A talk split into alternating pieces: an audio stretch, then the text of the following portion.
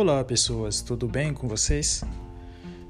Então, meu nome é Sami, Sami Magbo, sou um aluno de Ciência da Computação e o objetivo de eu estar falando aqui é explicar a implementação de alguns circuitos. Né?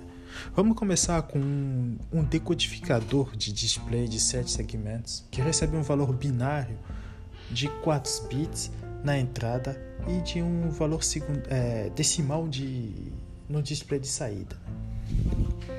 Então, para isso, podemos usar uma tabela verdade para simplificar o circuito através de mapa de Carnot.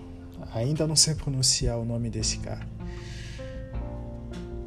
O objetivo destes experimentos, na verdade, é implementar um decodificador binário para decimal para exibição de sete segmentos por meio de portas lógicas. Né?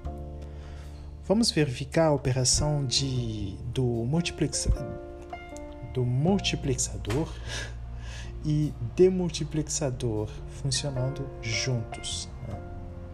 Bom, como é um podcast, eu não posso mostrar as coisas, então vou tentar ser o mais específico possível, né?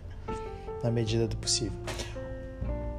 O circuito subtrator tem, um, tem a característica de subtrair sua entrada na saída. Usando circuitos auxiliares, podemos combinar as funções do circuito somador e do sub, subtrator, alternando as operações é, externamente. Né? Então, essa, essa montagem visa criar um circuito que pode ser utilizado como subtrator ou como somador, dependendo do chaveamento externo de uma entrada.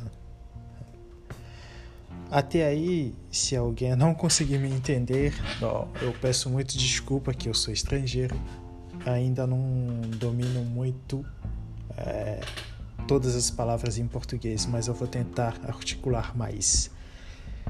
Sabendo que cada segmento do display é um LED e cada segmento é, representa uma entrada, podemos construir uma tabela verdade para montar o circuito.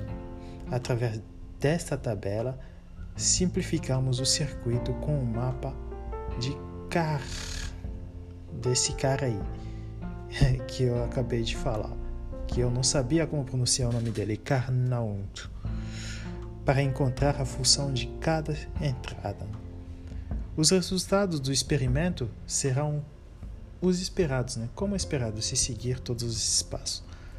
Usando n portas shor, podemos criar um comparador de n bits. Né? Basta usar a porta, ou melhor, não usar a porta OR, para coletar todas as saídas da porta shore. E podemos usar a porta inversora para escolher se vamos ligar a saída para zero ou 1. Um. Independentemente dos valores nas entradas A e B, o circuito exibe se os números são iguais ou diferentes, conforme esperado pelo circuito comparador. Falando em multiplexadores e demultiplexadores, teoricamente mudaríamos a entrada e o controle né? compartilhado entre eles para verificar se o comportamento da saída do circuito está de acordo com a teoria.